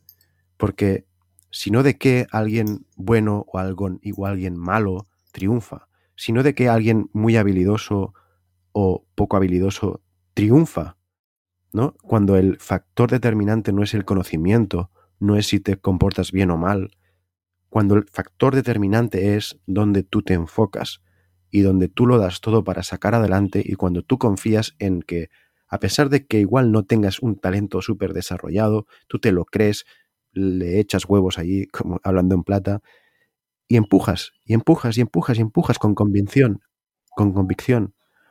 Eso creo que es el factor determinante, ¿no? que en el caso del faraón Los Shady yo creo que es evidente que lo tiene. Alguien que se la cree. Y al final mira dónde, dónde ha llegado, ¿no? Mira, y, no solamente que se la cree, sino que le vale madre lo que otro pueda decir, brother. O sea, ese weón no, no sé, o sea, o es muy superado, o es muy elevado, o puta, está loco ese brother. No, que le, da igual, y le da igual, y, se, lo cree. Y se lo cree. Él dice que es el dios del trap y, es en su mundo es el dios del trap. el dios del trap, huevón. Es que, es que tu pensamiento al final termina materializándose. O sea, yo estoy absolutamente seguro que ese huevón se cree el dios del trap y él dijo, yo voy a tener mis seguidores y voy a tener tal cantidad y voy a estar así y el huevón va consiguiendo un culo de seguidores y tiene un culo de seguidores y lo hace desde el amor, ¿no? O sea, yo, yo también creo que las cosas hechas desde, desde el amor y la buena voluntad, ¿no? Eh, la gente lo palpa. Cuando tú Sí, observas una obra hecha con dedicación, con amor por alguien, lo, lo notas. No sé, notas esa energía, esa energía que tiene ese vídeo, ese, esa canción, esa escultura. Se nota. No sé. Quiero pensar también en eso, ¿no? sí, y eh, por, por ejemplo, yo lo, yo lo veo a este Auron, ¿puede ser? Auron, Auronplay. Auron, que es un español. Sí, Auronplay. Auronplay, el youtuber. ¿Cómo diablos puede tener tanto éxito ese huevón? Ya, O sea, ¿cómo, brother? O, o el otro gordito. el Ibai, el gigante noble, le llaman Ya, ahora. ese huevón. Co- ¿Cómo, huevón? O sea, tú te pones a... Lo que pasa, no sé si te... No sé Es si, la, si te es la genu- mismo genuinidad. El empezar porque te apasiona algo, no por Tal- las tal cual. repercusiones. Tal cual, porque, a ver, yo te siento, puedo estar equivocado, pero que tú quieres buscar entregar algo de valor en las cosas que tú haces. No lo sé, como que algún dato cultural, algún dato histórico, ¿no? En tus videos y, y- y o regalar algo de, no sé, de que se aprecie algo en particular. Bueno, ¿Cierto? es, es documentar, o sea, el, el tema del canal de Hygienix, el, el mío, allí no quiero subir de seguidores ni nada. O sea, me- obviamente me hace ilusión y tal, y, y veo estas eh, métricas de vanidad, ¿no? Que se llaman, eh, los likes, las vistas y tal. Pero ese, ese canal me da igual. O sea, ese canal yo sé que es algo para mí, lo hago para mí. Y, y el hecho de documentar o explicar algo adicional es algo que me, me, me da placer a mí, ¿no? El, Porque el- te da placer a ti. el- Pero a ver, te quiero preguntar algo, a ver. ¿Te frenas en algo cuando haces esas cosas? ¿Estás haciendo todo lo que quisieras hacer, así como el faraón, haciendo todo lo que te sale de los Sí. huevos, o te estás aguantando cosas? No, me, me freno porque yo soy una persona que si la gente viera partes de mi vida, pensaría que soy un chalao, que estoy, que no estoy bien de la cabeza. ¿no? O sea, tú me, tú me conoces en- Entonces, en todas las facetas. Entonces, a mí lo que me da, eh, me da miedo es que yo no me muestro así a cualquier persona. ¿Sabes? Ya, pero, O sea- pero por, eso, por eso no tienes la cantidad de seguidores de Faraón Shady. Claro. ¿Te das cuenta o no? ¿Te das Sí, cuenta sí, cuál sí. es el tema? Pero tam- tampoco quiero mostrarme así a todo el mundo, porque al final yo también soy, considero que soy una persona tímida, ¿no? Y, y- y lo bonito de conocer a alguien tímido quizás o introvertido y de conocerlo en su máximo esplendor y de poder disfrutarme, por ejemplo tú, Yasmina, eh, de hacer, de poder disfrutar de mis locuras, es algo que yo creo que debe estar destinado a alguien que se ha ganado mi confianza y no a, y no a todo el mundo. Aunque es cierto lo que tú dices, que quizás si yo me mostrara delante de las cámaras como yo soy, que de repente te hablo de un tema súper serio y luego, y luego parece que, que- que roce la, la subnormalidad, eh, pues igual sí que tendría más éxito, pero lo que no me gusta, que entramos otra vez en, el- en los juicios de valor, es que eh, mucha gente hace eso de forma forzada para eh, provocar un aumento en seguidores o lo que sea, ¿no? Yo en cambio mm, no me gustaría que pensaran eso de mí, y aquí estamos otra vez en, en- en el juicio, y por eso no lo hago, ¿no? Y por eso me frena bastante, porque me, me frena, me ancla el pensamiento, o lo que yo creo que la gente pensaría de mí si yo me pongo a hacer el loco delante de las cámaras, o cómo me podría afectar esto a la vida profesional, o... Porque yo soy muy payaso, yo soy, yo soy un payaso, aunque hable... O sea, yo soy, yo soy una persona muy seria de primeras, pero que a la mínima que, que tengo confianza con alguien soy un payaso, pero payaso de ni- niveles extremos eh, que la gente igual que nos está escuchando no se imaginaría. La- la- las, eh, que, que en serio, o sea, mm, ah, bueno, tú ya me, con- me conoces. ¿no? bueno, bueno, si te, si, si te gusta Entonces- Shady. Claro, no, y, y soy un friki, soy un friki de estas cosas y tal.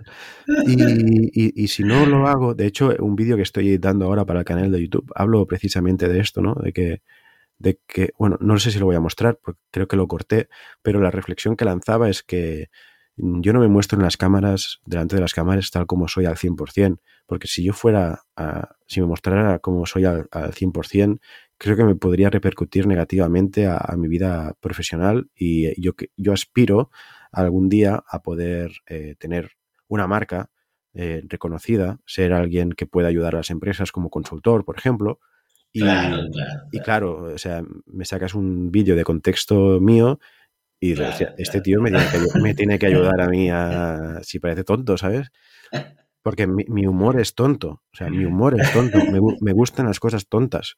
Entonces, cuando la gente no conoce la, la foto completa sobre mí eh, y solo se queda con la parte de, la- de las tonterías que hago, pues ahí entran- sería tirarme piedras sobre mi, mi tejado, ¿no? Entonces, por eso no me siento cómodo mostrándome al mundo tal como soy. Claro, claro, completamente de acuerdo y completamente entendible. Es por eso cuando alguna vez este, me decían, oye, pero ¿por qué no haces TikToks? O sea, yo también soy un payaso, yo también podría hacer este, TikToks de payasadas. Es, es más, es un espacio en el que me siento muchísimo más cómodo que estando serio. O sea, yo la mayor parte del tiempo ando eh, jodiendo de payasada en payasada, tanto así que la gente que está conmigo me dice, pucha, ya no sé si estás hablando en serio o si estás bromeando eh, y, y- y no sé si tomarte en serio. Ahora, aspiro a algo así como tú, a dar charlas eh, a emprendedores, a ayudar a la gente. Ahora, imagínate que esos me vean en un TikTok haciendo payasadas. No, pues. Exactamente. No acompaña, no acompaña lo que dices con lo que luego haces. Eh, entonces, eh, de repente por eso no somos influencers, porque no estamos Seguro. porque estamos cuidando un espacio eh, en el que realmente nos importa, que no pertenece a, a este, a este mundo que se viraliza. ¿no? Mm. Entonces, eh, Al, menos Ya. no, no influencers de lifestyle, ¿no? De estilo de vida. Exacto. un influencer que muestra el estilo de que yo de hecho muestro un poco el estilo de vida, simplemente que no me pongo a hacer animaladas delante de la cámara. Que alguna, a- a- algún ramalazo tengo, ¿eh? De, así de tontería en los vídeos, que ya me, cada vez me cuesta menos mostrarlo, pero obviamente hay, hay ciertas cosas pues que no, no voy a mostrar.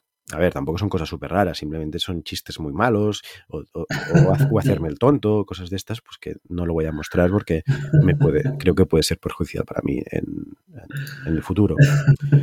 Pero bueno, eh, eh, yo creo eso, ¿no? En la genuinidad de las cosas. Cuando tú haces las cosas eh, de forma genuina, aunque no tengas los conocimientos, aunque no sepas eh, hacia dónde ir, no tengas el roadmap claro, si lo haces del corazón, de forma genuina, porque, no sé, es que al final lo dicen, ¿no? La suerte del tonto o la suerte del el ignorante que es más feliz, porque hacen las cosas desde el, desde el corazón, ¿no? Desde, desde, tienen esa genuinidad que quizás alguien más racional, más técnico, más planificador no tiene. No sé, no sé cuál será el factor del éxito, pero yo creo que va por ahí. Va por el- la intención de hacerlo de, de corazón, de creértelo, de hacer la tuya, ¿no? Hacer la tuya, no compararte, hacer la tuya, hacer las cosas porque tú quieres. Y eso creo que es, es lo más importante.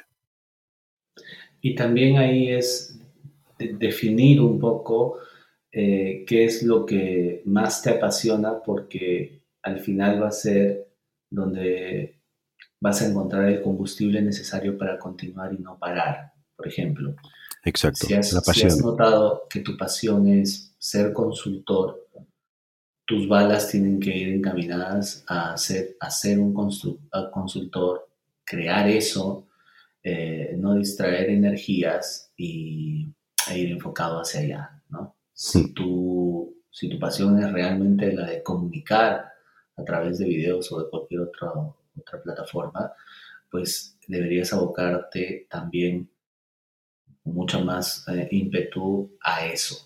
Entonces, yo, yo creo yo, cuando estamos partidos entre si es una cosa u otra, es que la energía es tan dispersa, brother. Sí. Esto es como jalar dos pitas. Yo- Ubicas esta, esta competencia donde todos se paran atrás de una pita y van jalándola en competencia contra otros. ¿Una ¿ya? pinta es una cuerda? Una cuerda, una cuerda, ¿no? Sí, Jalamos la cuerda, Sí, todos sí. un grupo contra el otro, ¿no? Y, a ver quién gana. Ya, ahora imagínate jalar, participar en dos de esas, uno con la mano izquierda y uno con la mano derecha. O sea, no vas a, las dos vas a perder. sí. Esa es la pérdida de energía. Eso es hacer algo, pero estar pensando en que te gustaría estar haciendo otra.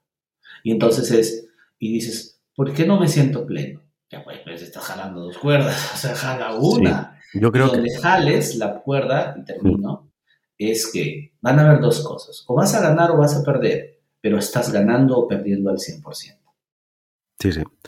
Estoy totalmente de acuerdo. De hecho, yo he sufrido de esto y sigo sufriendo, de tener muchas ideas en la cabeza, muchos proyectos, de enfocarme en, muchas cosas. Y al final lo que he decidido enfocarme últimamente es en el tema del, viaje interior, ¿no? El, el, el montar mi propio sistema de creencias, mis valores, los pilares de mi vida, ¿no? El, el, en qué decido creer. Para tener, o sea, necesito tener esto claro para luego poder construir encima.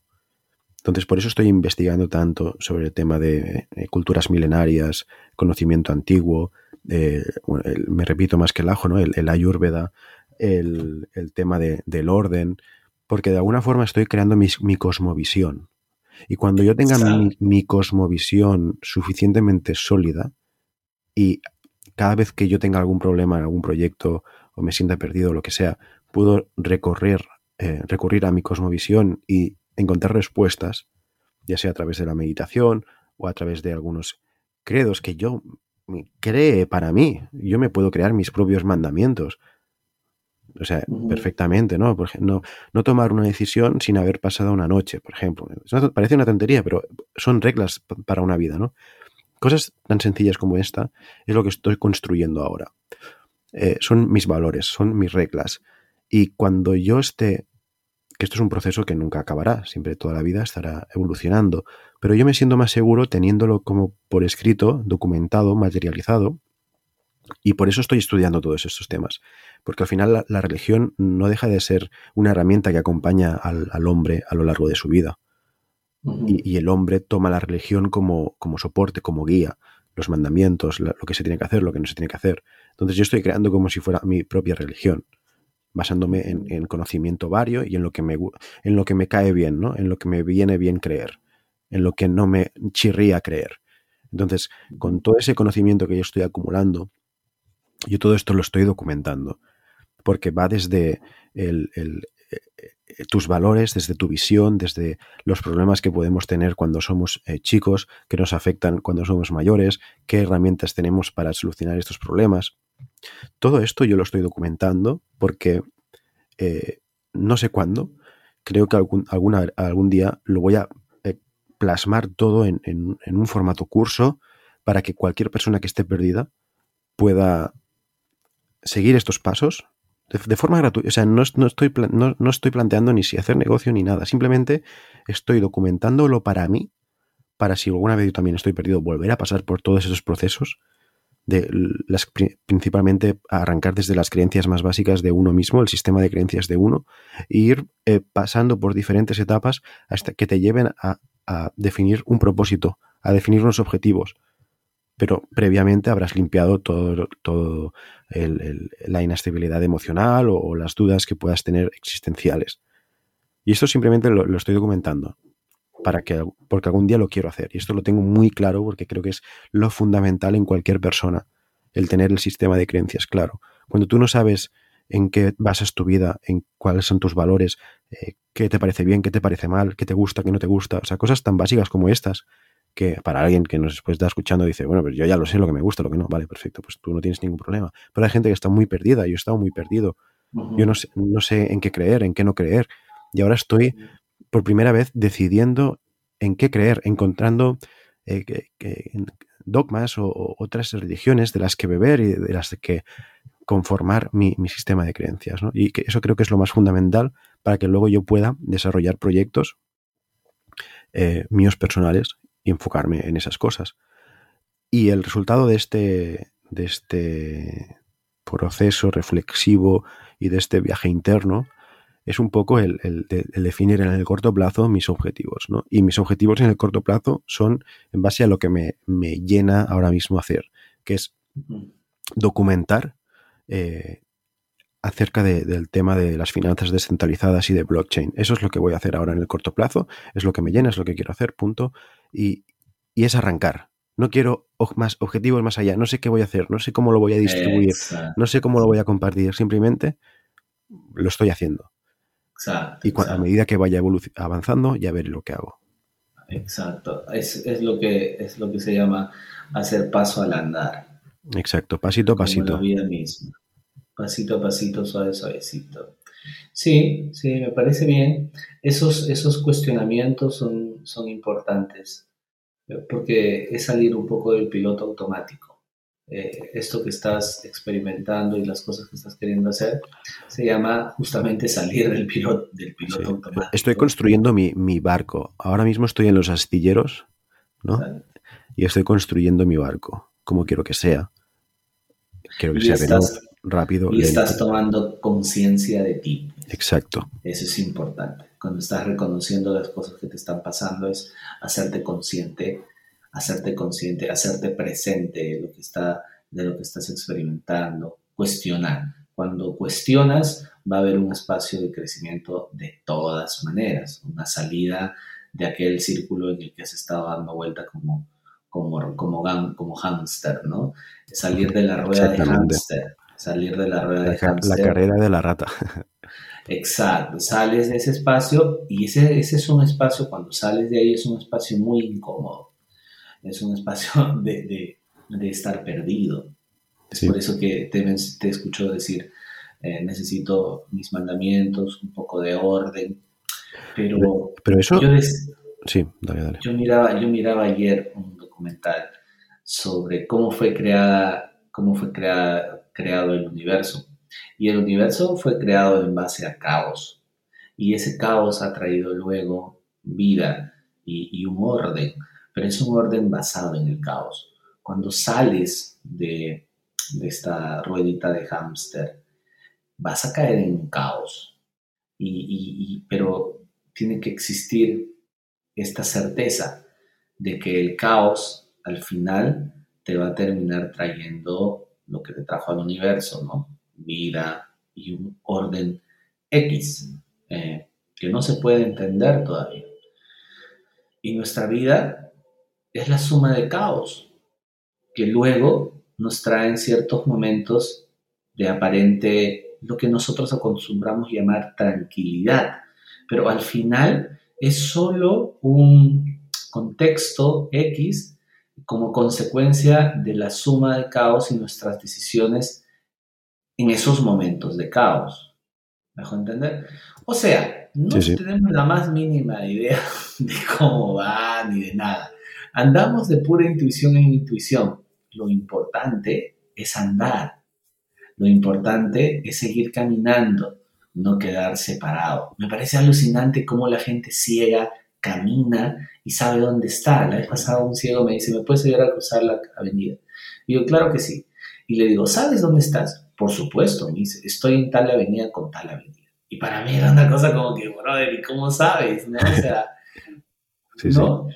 Pero somos como esos ciegos al final en nuestras vidas. Eh, hay algo, hay algo que nos ayuda al final a orientarnos. Ahora, imagínate nosotros como ciegos sentados en nuestra casa eh, lamentándonos el hecho de ser ciegos y no movernos. Ese ciego sale de su casa y hace su vida y no espera una circunstancia determinada para hacer su vida. O sea, el ciego se hace responsable de sí y sale. Bueno, por lo menos este que vi. Y muchos otros que caminando por ahí. Eh, eso es, al final. No necesito, o sea, también somos ciegos de, de una Y, manera y también es confiar, ¿eh? Yo creo que también es el, el tema de confiar, porque tú ahora igual piensas, salgo a la calle, igual me atracan, porque soy ciego. El, el Exacto. ciego tiene que confiar en que si le pasa algo, la gente será buena y no le pasará Exacto. nada y le Y ayudará. sale. Y el ciego sale confiando de que va a haber un pata que le va a ayudar a cruzar ciertas calles. O que va a Exacto. haber un cobrador de bus que le va a decir dónde bajarse.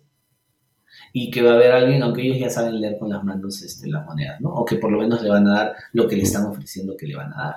Y, y esa es la confianza. No le queda otra. esa es la fe ciega. Exacto. es la fe ciega, brother Sí, sí, sí. en la vida misma. Porque si por naturaleza el ser, y acá volvemos a tu, a tu, a tu, a tu reflexión inicial, si por naturaleza el ser humano sería individualista y solo pensaría en él, ese ciego no podría salir a la calle. Pero aquí Ese ciego, brother, sí cree que en el fondo el ser humano es solidario. No Pero es que- todos. pero es solidario con quien está peor que ti. que tú. Que tú, sí. Y el ciego está peor que mucha gente que se cruzará por la calle. Por eso confía en eh, levantar este sentimiento de, de, compasión, ¿no? Pero alguien exitoso, es lo que dicen, ¿no? Eh, eh, quieren que estés bien, pero no mejor que, mí, que yo. La frase es esa, ¿no? claro, mmm, no, no, sé, al final yo, yo quiero que la gente de, de mi entorno esté bien. eso lo, lo, lo, sé y lo quiero de forma genuina, ¿no? Y incluso que esté mejor que yo, me da igual. La gente que, que, que, yo creo que es buena gente, ¿eh? la, la, gente que, que, son mis amigos, que es buena gente, que, no hace las cosas con maldad, esa sí, que todos los éxitos para esas personas. Y, de alguna forma yo tengo que limpiarme ¿no? de, de, estas creencias de que, mm, de que la gente es mala o, o, de esos primeros pensamientos que me vienen a la cabeza eh, negativos, ¿no? de juzgar y de... Eso es algo que tengo que limpiar y que aún lo tengo, ¿no? Porque no puede ser que vea muchas cosas y, y siempre acabe pensando mal. Porque no toda la vida lo he hecho así. Yo cuando era pequeño era siempre súper alegre, eh, veía la vida con un, con un filtro de, de, alegría y de, de felicidad y de, de, ignorancia. Y estoy todavía explorando qué, qué, sucesos, qué sucesos me han ocurrido para ver eh, la vida de esta forma, ¿no? De, siempre estar pensando mal en ciertas cosas, ¿no? Sobre todo con, Ahora, con el tema de la creación de contenido, porque a mí esto es lo que me, más me ha frustrado. Pero si ya estamos viendo de dónde sale. Ahora, hacer el movimiento a recordar qué es lo que ha pasado para poder explicar un presente, nuevamente es dar palos de ciego. Eh, enfocarse en el presente y en qué estoy creyendo yo justamente ahora y desde dónde me estoy moviendo es mucho más eficiente porque tiene que ver más con el presente y menos con la memoria. Cuando apelas a la memoria ya hay mucha distorsión y además es inútil. Pero cuando te haces, haces foco en el presente y aprecias lo que está sucediendo justamente ahora. Y, y, hay una cosa que es impresionante, que es un poder que tenemos que es brutal y que no, no lo percibimos así nomás, que es la posibilidad de decidir lo que te dé la gana de decidir justamente ahora en tu presente. Esto es como decidir, me voy y me baño. O sea, no hay nadie que te diga que no, brother. O sea, no hay nadie que se va a parar en la puerta del baño y te decir, no, hoy día no te bañas. O sea, esa capacidad que tenemos de decidir ahora, justamente ahora, de por dónde quiero que vaya este mi día, porque si no miramos más pequeño, es mi día que tiene, que tiene, puede tener que ver todo con lo que tú quieras hacer de aquí en adelante, justamente hoy. Ese gran poder es el que nos olvidamos que tenemos y nos enfocamos en lo que no pudimos hacer y empezamos a mirar atrás donde no existe ningún poder. El que encuentres la explicación de por qué no, no te va a servir de nada. Lo que te va a servir es la decisión de hoy, justamente hoy, para lo que te dé la gana de hacer más adelante. Y ese es un gran poder. Cuando, cuando, cuando yo estaba con el problema de mi hija y decía, a ver, a ver, porque yo también me iba atrás y decía, ay, ay pero porque justo porque tuve que tuve que tener esa conversación con mi hija y que eso ha sido lo que ha desencadenado, que ahora no quiera venir a verme y bla, bla, y cómo, imagínate yo queriendo solucionar ese tema para entender de dónde proviene esta realidad. No, entonces dije, a ver, a ver, ¿y qué puedo hacer ahora? Y lo primero que hice fue llamar al psicólogo, brother, ¿me puedes explicar? Porque estoy perdido, no tengo la menor idea de cómo se hace esta vaina. ¿Ves? Claro. Esa es una acción, eso es tomar acción en tiempo real, eso funciona, eso tuvo, tuvo una consecuencia inmediata. ¿Cuál fue? Un poquito de tranquilidad en mi ser y una luz al final del túnel que me dijo, tranquilo, tu hija se va a volver a enamorar de ti. Y ya está. Eso es lo que hice. Hasta ahí me alcanzó. No solucioné nada. ¿Sabes cuánto tiempo después mi hija quería volver a venir a mi apartamento? Seis meses, weón. Si a mí me decían, bueno, Giancarlo, mira, tranquilo, que dentro de seis meses tu hija va a estar, oh, puta, me muero, me muero. Yeah. Es a lo que me refiero. Cuando nosotros queremos que justamente ahora haya un giro hacia algún lado, es que, brother, tienes que girar el timón ahora. No lo puedes girar antes. Imagínate montado en un coche y decir, hostia, hubiese girado el timón hace tres curvas. Sí, sí, Ay, manera, brother, siempre es ahora. Entonces, ahora, ¿hacia dónde quieres girar tú tu timón? independientemente de lo de atrás, independientemente de qué es lo que sucedió, de lo que quisiste en ese momento, eso ya fue, ¿no? Es, ok, ¿hacia dónde viro ahora? Y está, y se acabó, independientemente de lo que fue antes. Entonces, gira hacia donde tú quieras girar. Giremos hacia donde queramos girar. Y una cosa más que me ha funcionado y que te puede funcionar es la apertura a saber también que no necesariamente el giro que decidas hoy va a llevarte al lugar donde querías ir o que necesariamente va a terminar de la manera en la que tú querías que termine. Cuando te abres a la posibilidad de que ese giro tiene como consecuencia que consigas o no lo que querías y te abres a la posibilidad de que más adelante va a tener que haber, va a poder haber la posibilidad de girar hacia el otro lado, es como que ya vas fluyendo. ¿Te acuerdas de esta idea de negocio que, te he comentado muy simpática de allá en Madrid, no? La de de ser transporte de, ah, de, ser de, transporte de, de, mercancías, ¿no? Es un giro que de repente, si lo ves, te anime, me dejo entender.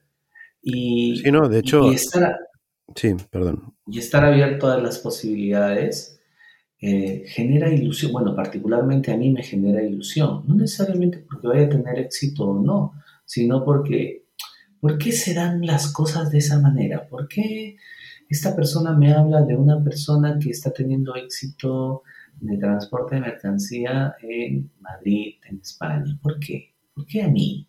¿Me dejo entender? ¿Y cómo así yo tengo un buen amigo a quien estimo y quiero mucho justo en Barcelona? ¿No? Entonces, todo es coincidencia. No creo mucho en las coincidencias. ¿Me dejo entender? ¿Por qué a mi hermano no se le viene esa oportunidad y a mí sí? Entonces, yo creo mucho en, estas, en estas causalidades antes de casualidades, ¿no? Por ejemplo, nuestro primer embarque de, aceites a Chainchi ya está en Madrid, ya los estamos, ya estamos embotellando nuestras primeras, nuestros primeros productos, ya tenemos nuestros primeros clientes. Y esto empezó como de chiste, ¿no? Entonces, ¿qué cosa vendrá luego? Ya mandé mi, mi muestra de café y de cacao también. Entonces, eh, me dejo entender, cuando hay menos resistencia a las cosas que se van planteando hacia adelante, es como que mágico, es como, pero si, Pero hay que tomar acción. Siempre, siempre, siempre, siempre, siempre. Siempre hay que tomar acción y siempre hay que dar, echar mano de las capacidades de la gente. O sea, si tú eres un tipo que eres súper vendedor, vamos a echarle mano a tu capacidad como vendedor. Si eres un tipo capo planificando la parte logística, hay que echarle mano a tu capacidad de logístico. Siempre hay que explotar lo que más te guste. O sea, llegas, te presentas con tu guitarra a la prueba de, talento y te sientan a la batería. No, me vas a cagar. Entonces, eso también es importante, ¿ves? Entonces, las, y, estar alerta, brother. Y no estar pensando que lo que tú creías era, sino, ¿por qué te llega a tus oídos, oye, ¿qué te parece si hacemos un negocio de transporte de mercancías? ¿Por qué? ¿Por qué a ti, si estás tú en el mundo digital, en el mundo cripto, si estás en el mundo de, de la consultoría, pero ¿por qué te llega esa, oye, ¿qué te parece si hacemos esto? ¿Por qué te llegó en su momento, oye, se te prendió el foco y empezaste a importar cosas de China? ¿Por qué? Esas son cosas que uno no, no se pone a analizar, ¿ya? Porque tú de joven no decías, uy, mi sueño es importar cosas de China. No, nunca lo fue. pero, pero, el tema de la visualización yo creo que también es importante, ¿eh? el saber lo que quieres. O sea, hay gente que no lo sabe, hay gente que sí. Eh, ya lo hablamos en otro episodio, que la gente que tiene clara la visión, lo que quiere en la vida, suele tener más éxito. La gente que sabe que quiere ser arquitecta desde niño, acaba siendo arquitecto, el que quiere ser médico acaba siendo médico. Y yo lo que sí que he tenido súper claro toda mi vida era esto, que yo iba a acabar la universidad, iba a hacer un, máster y me iba a poner a trabajar para una empresa multinacional.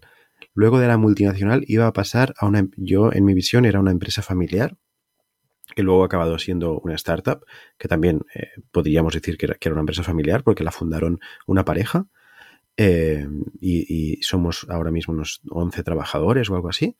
Y luego de la, la- la visión, después de la empresa familiar, es montar mi propio negocio. O sea, ser mi propio jefe. Esa es la visión que yo tengo desde que soy pequeño. Y, y la estoy Exacto. cumpliendo. Exacto. Entonces, el tema Ahora, lo, lo que de qué va a ser, no lo sé. la- exacto, exacto, exacto. A eso iba, a eso iba. Es permitir que sea como tenga que ser, de donde tenga que ser. Al final, a ver, mira, a mí lo que me encantaba desde chico es cerrar negocios. Cerrar negocios, empezar, mandar una cotización, Closer. dar el servicio y cerrar el negocio, facturar y cobrar. Pero nunca de algo en particular. Si tú O sea, me dices, es ya, ¿y qué es lo que te apasiona? Ah, vendedor, sé, ¿no? Vendedor. Y, y vender todo. ¿Me dejo entender? O sea, Novelas a un ciego. ¿A qué se llama? ¿A qué se llama? Aquí se llama como que ser cachinero, el que vende todo, el que tiene todo, como en botica, como en bodega. Se vende de todo. No, tengo, no me caso con nada en particular.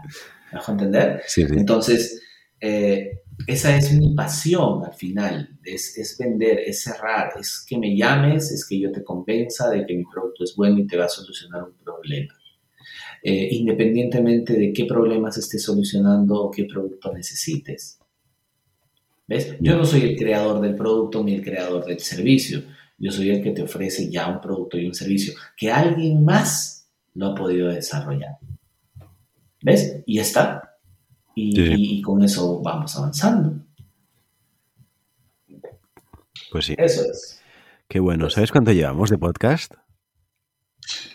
Oye, sí, una hora y cuarenta. ¿no? Sí, sí, ha pasado volando, ¿eh?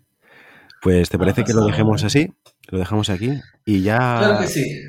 eh, bueno, la semana que viene no sé qué tal tu disponibilidad, pero bueno, yo te, La, te aviso igual. la semana que viene yo viajo el 30. Vamos a ver, 30 que día. Que, ¿Ayacucho? que ¿Vas a. Ayacucho? No, me voy a una playa del norte.